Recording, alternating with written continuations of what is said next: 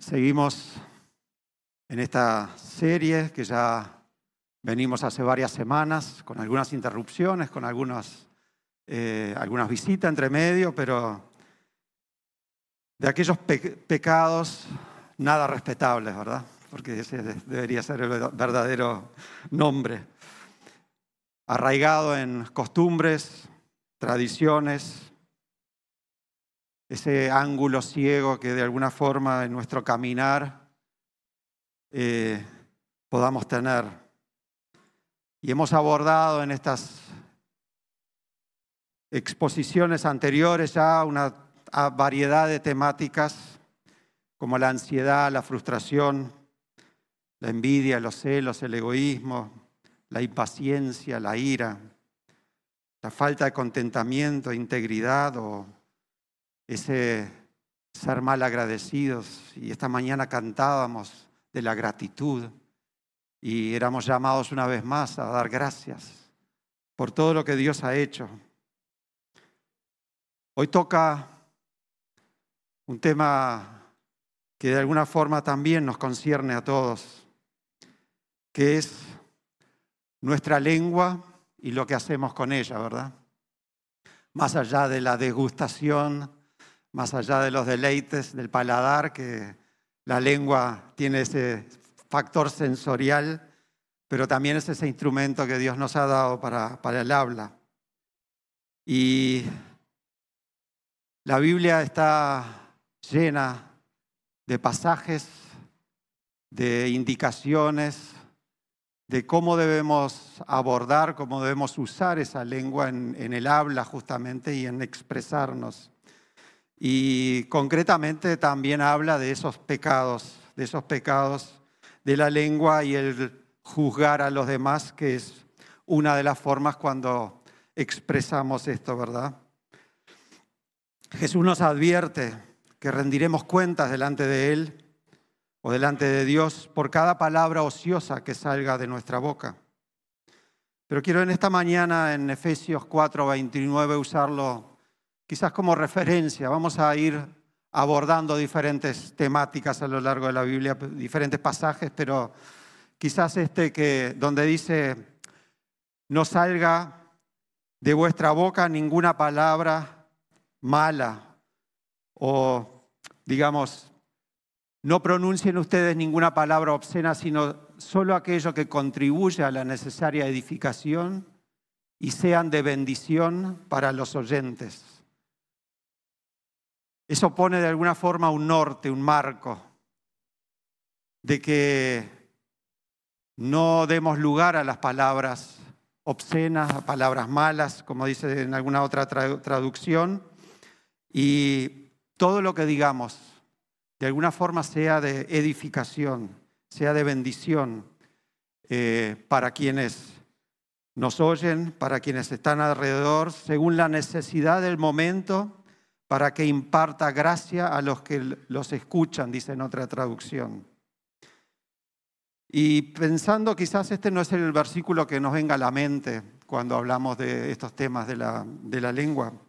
Quizás eh, ese pasaje de Santiago capítulo 3 sea el más conocido, donde habla de esa analogía de, del freno en, la boca del caballo, que con, ese pequeño freno se puede dirigir a un caballo, o el timón de un barco, dice, qué tan grande embarcación y con ese pequeño timón eh, se lleva, em, se dirige hacia el rumbo que se quiere. Y dice allí, así es la lengua, haciendo referencia a esa analogía previa.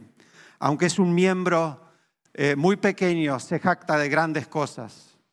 Vean qué bosque tan grande puede incendiarse con un fuego tan pequeño. Y la lengua es fuego y es un, un mundo de maldad. La lengua ocupa un lugar entre nuestros miembros, pero es capaz de contaminar todo el cuerpo. Si el infierno la enciende o la prende, puede inflamar nuestra existencia entera. Más adelante dice, eh, con la lengua bendecimos al Dios y Padre y con ella maldecimos a los seres humanos. que han sido creados a imagen de Dios. De la misma boca salen bendición y maldición. Hermanos míos, esto no puede seguir así, no debe ser así. Entonces, esa lengua de la cual salen palabras dulces de bendición, nuestras declaraciones de amor, pero también se verbalizan otras expresiones, como veíamos recién. Pecados de la lengua, el chisme, las habladurías, mentiras, calumnias, palabras malas, insultos, sarcasmo, ridiculizar a otros, y muchos de ellos ya hemos abordado inclusive, expresados en palabras, en comentarios que llenan nuestras conversaciones. Y muchas veces esas conversaciones eh, giran en torno de aquellos que no están presentes, ¿verdad? Frases como, no saben lo que le pasó a fulano, a mengano, eh, o aún algo más sutil, encubierto en ese pedido de oración por el hermano que está pasando por tal o cual cosa y ahí nos despachamos. Eh, pero la lengua habla ahí de que si de quién la enciende o quién la maneja. Quizás una analogía podría ser este micrófono que tengo aquí puesto y esos parlantes que están en la sala, la transmisión. La lengua se parece más a aquello que termina siendo el último elemento de esa cadena. Pero ¿de dónde se origina lo que sale por esos altavoces, lo que sale en la transmisión en vivo? Se origina aquí, en este caso, en este micrófono. La lengua es una extensión directa de lo que pasa en nuestro corazón. La lengua en sí no es el problema, es quien la enciende. Transmite lo que está en nuestro corazón, porque de la abundancia del corazón habla la boca. Y así dice Jesús ahí en Lucas 6, el hombre bueno del buen tesoro de su corazón saca lo que es bueno. Y el hombre malo del mal tesoro saca lo que es malo, porque de la abundancia del corazón habla su boca, habla la boca. ¿Qué hay en ese corazón? Tan difícil de entender. Pero ahí es donde la Biblia hace referencia, donde ocurren nuestras emociones, tales como la alegría, el gozo, la tristeza, el insulto y la ira, la envidia. Tarde o temprano reflejarán, estas emociones reflejarán nuestra manera de hablar. Los salmos, cantando las alabanzas, están llenas de expresiones emocionales. Las emociones mueven y afectan nuestras relaciones, tanto positiva como negativamente. Influyen en la mayor parte de lo que sucede en el mundo que nos rodea. Sea la atracción romántica de una, que une una pareja, el amor sacrificial de una madre o de un padre por el hijo, el deseo de construir un ministerio o el emprendimiento exitoso el sentimiento de amargura que corroe una, amistad o los conflictos que fragmentan una relación, familia, un emprendimiento o mismo las iglesias. En cada caso, las emociones desempeñan un papel poderoso en todos los aspectos de la vida. Pero otra vez, las emociones son parte del diseño de Dios, forman parte de todas las personas. Así como Dios nos creó en las entrañas, como Él nos formó en el vientre de la madre. Las emociones nos mueven a la acción, así como un viento mueve las velas y pone un barco en movimiento. Las emociones positivas como el amor, la alegría, el deleite, etcétera, eh, nos conmueven y nos ayudan a formar relaciones sólidas. Están los, eh, esos, esas emociones van ligadas a la empatía, a la compasión, a la consolación. Y en sí las emociones inherentemente no son pecaminosas. Jesús sentía una amplia gama de emociones, incluyendo el amor, la compasión, pero también la ira, el dolor y la agonía. Sin embargo, dice la palabra, nunca pecó. Sus emociones nunca lo abrumaron ni lo movieron a actuar en contra de la voluntad de su Padre. Hay emociones negativas como el miedo, la amargura, la ira, los celos, autocompasión, que muchas veces nos mueven a hablar y actuar de maneras que dañan después relaciones. Y nos mueven a hablar quiere decir que activan nuestra habla y activan nuestra lengua. Las emociones muchas veces son entrelazadas e influenciadas por el pecado. Debido a la caída, el pecado ha corrompido todo nuestro ser, incluido nuestras emociones y nuestra voluntad. Por lo tanto, las emociones buenas que nos mueven a hacer cosas buenas, las emociones negativas, hacen que hablemos cosas que no son de agrado ante Dios, ni son de edificación, ni transmiten la gracia que este pasaje de Efesios Pablo nos dejaba allí. Pero muchas veces esas emociones o nuestra expresión es activada por emociones fuertes que secuestran nuestro pensamiento racional. Y entonces hablamos antes de pensar, actuamos antes de ponerlo en la balanza y evaluar si aquello que voy a decir es de edificación, provocando así palabras, expresiones y acciones impulsivas que muchas veces luego lamentamos porque terminan teniendo consecuencias no deseadas. No salga de vuestra boca ninguna palabra mala, sino lo que sea para edificación, según la necesidad del momento, para que imparta gracia a los que la escuchan. Ninguna palabra mala, decir no al chisme, al sarcasmo, a la crítica. Y esto no es solo para quien esté parado aquí adelante. No es solo para el domingo de mañana cuando luego tengamos alguna charla entre, entre los que salgamos de este lugar. Es algo que nos tiene que permear de lunes a domingo, de domingo a domingo.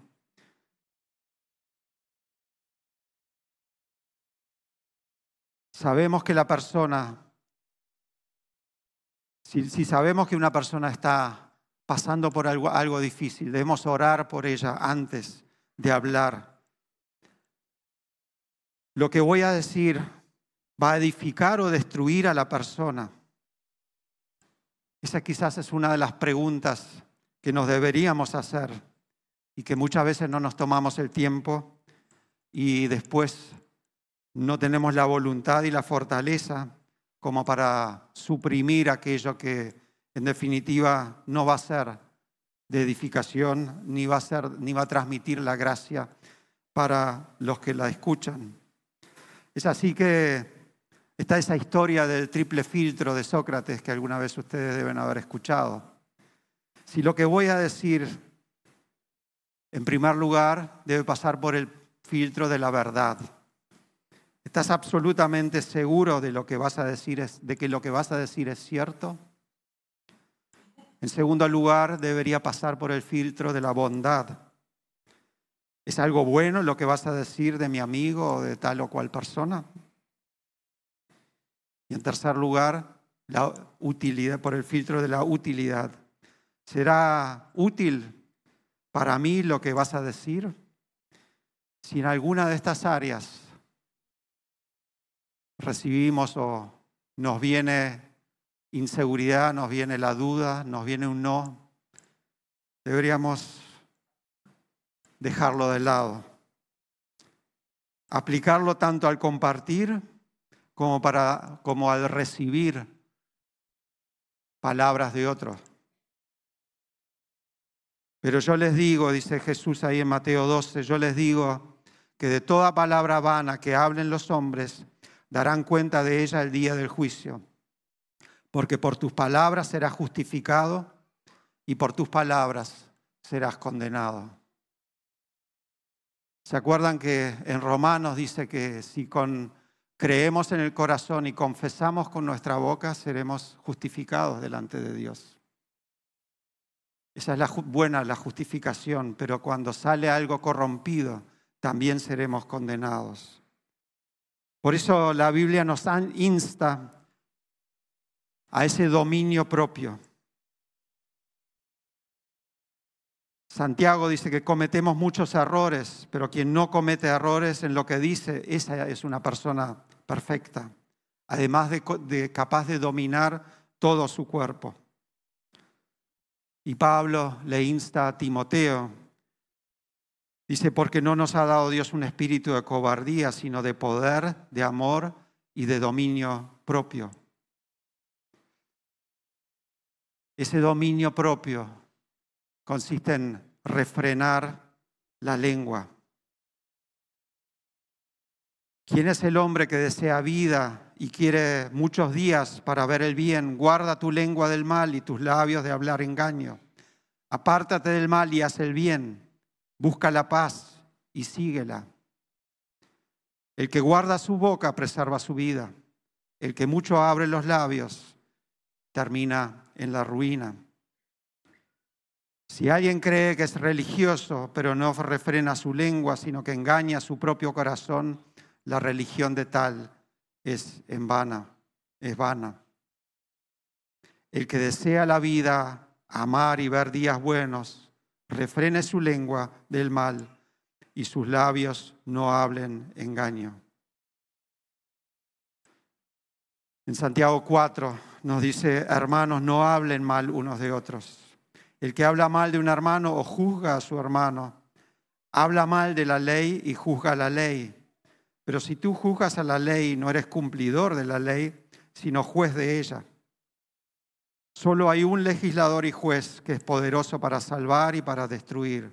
Pero tú, ¿quién eres para juzgar a tu hermano o a tu prójimo? ¿Quién de ustedes es sabio y entendido? Demuéstrelo con su buena conducta, dice más adelante. Y esto nos lleva a esa segunda parte que queríamos abordar hoy, los juicios. Vivimos en un mundo competitivo. Nos enseñan a desarrollar el pensamiento crítico, donde evaluamos, decidimos a diario, pero también comparamos y en todo ello existen preferencias, gustos personales que vienen de nuestras costumbres, de nuestras tradiciones. El punto aquí es a qué nos lleva nos lleva al contentamiento, a la gratitud, a mirar lo que hay alrededor y dar gracias a Dios por sus bendiciones, o nos lleva a esas comparaciones, a quizás sentimientos de, envidia. Estos temas se infiltran con mucha facilidad en nuestros círculos. Aún cuando hablamos de cosas buenas, porque todos queremos que ocurra lo correcto delante de Dios, pero no siempre tenemos la misma visión de aquello, porque muchas veces eso que entendemos como correcto delante de Dios está de alguna forma también eh, infiltrado o tiene un, área, una influencia de lo que son nuestras tradiciones, costumbres, de dónde y en el, en el entorno en el que vivimos. Así podemos tener diferentes opiniones sobre temas inclusive internos de la iglesia, la forma de la alabanza, si aquí debiera haber un púlpito o no, si eh, un montón de cosas que puedan ocurrir a diario, ¿verdad? Y la pregunta es, ¿podemos hablar esos temas que nos atañen del día a día eh, en un ambiente de intercambio respetuoso o emitimos juicio, emitimos valores que de alguna forma puedan dañar a los demás. Aún decía, espiritualizamos esos signos exteriores emitiendo juicios, emitiendo comentarios que puedan no ser de agrado ante Dios, basado en nuestros anhelos, nuestros deseos, exigencias conmigo y expectativas del mundo o de los que nos rodean. Una espiral peligrosa, una espiral que puede llevarnos precisamente al juicio, porque comienza con ese anhelo de lo que es mi perspectiva de las cosas, luego sigue con la exigencia de que aquella exigencia, de que aquel deseo debe concretarse de la forma que yo eh, lo percibo, lo anhelo. Y cuando eso de alguna forma no ocurre y entran esas frustraciones de por qué aquello no está alineado con mis propósitos, con mis expectativas, con la forma que yo anhelo que aquello sea, ahí es cuando empiezo a juzgar el por qué no. Y ese juicio es el que hoy queremos de alguna forma identificar también. Pero tengan en cuenta que es algo muy sutil que ocurre. Muchas veces empieza con un deseo y termina poniendo ese deseo a un nivel no deseado, a un nivel demasiado elevado, porque lo ponemos por delante de otras cosas. La Biblia nos habla en Gálatas 3, por lo tanto hagan morir en ustedes todo lo que sea terrenal, inmoralidad, sexual, impurezas, pasiones desordenadas, malos deseos y avaricia. Eso es idolatría. Por cosas como estas les sobreviene la ira de Dios a los desobedientes. La Biblia identifica como idolatría todo aquello que ponemos en un pedestal o en un nivel más alto de lo que es nuestra relación con Dios. Ya Martín Lutero decía que un ídolo es todo aquello que se interpone entre nosotros y Dios.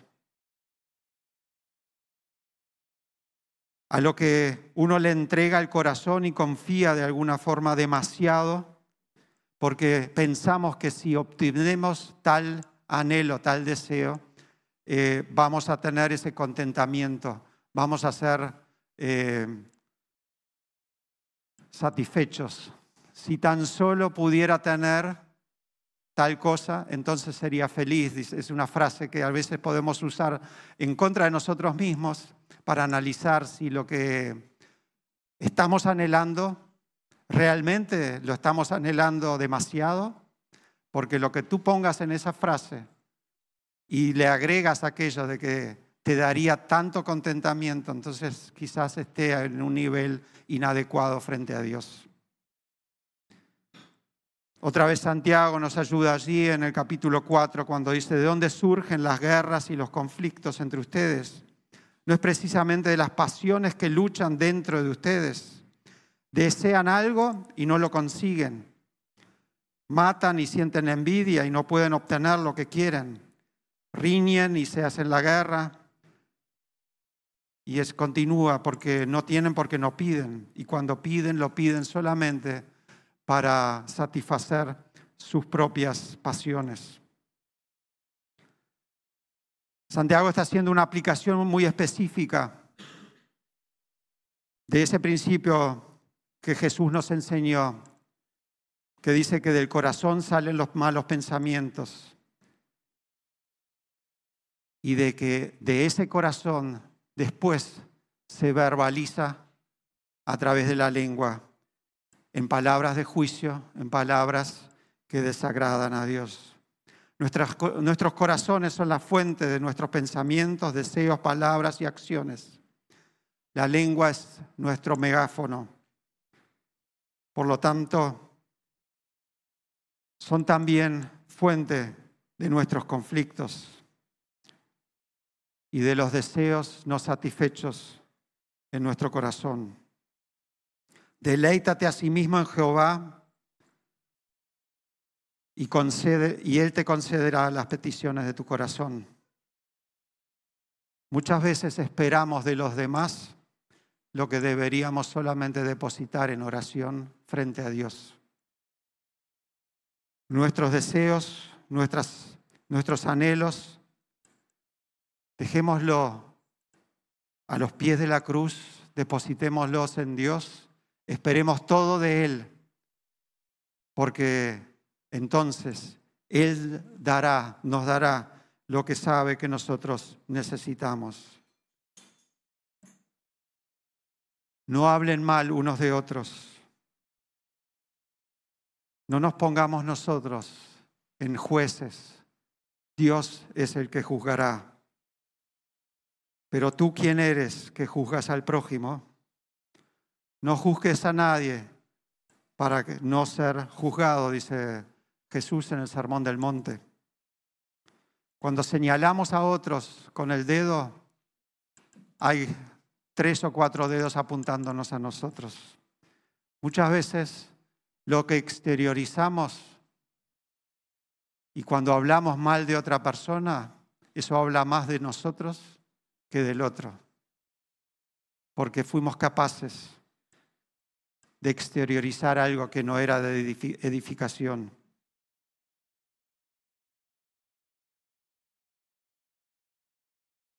¿Por qué te fijas en la astilla entonces que tiene tu hermano y en el, y en el ojo y no te das importancia a la viga que está en el tuyo? Saca primero la viga de tu ojo y entonces verás con claridad y podrás sacar la astilla del ojo de tu hermano. Humillémonos delante de Cristo para ser restaurados por Él, porque y así ser canales de edificación y que nuestras palabras puedan edificar y impartir misericordia según la necesidad del momento, impartir gracia, como decía Pablo a los Efesios. Cuidarnos de toda palabra pecaminosa, pero ante todo cuida tu corazón, porque de él emana la vida. Lo que nuestro Señor quiere condenar es un espíritu buscador de defectos, la inclinación a culpar a otros, el hábito de emitir juicios apresurados, una disposición de magnificar errores y debilidades.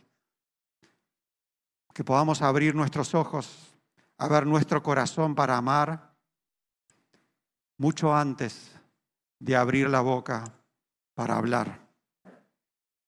Controlemos nuestra manera de pensar.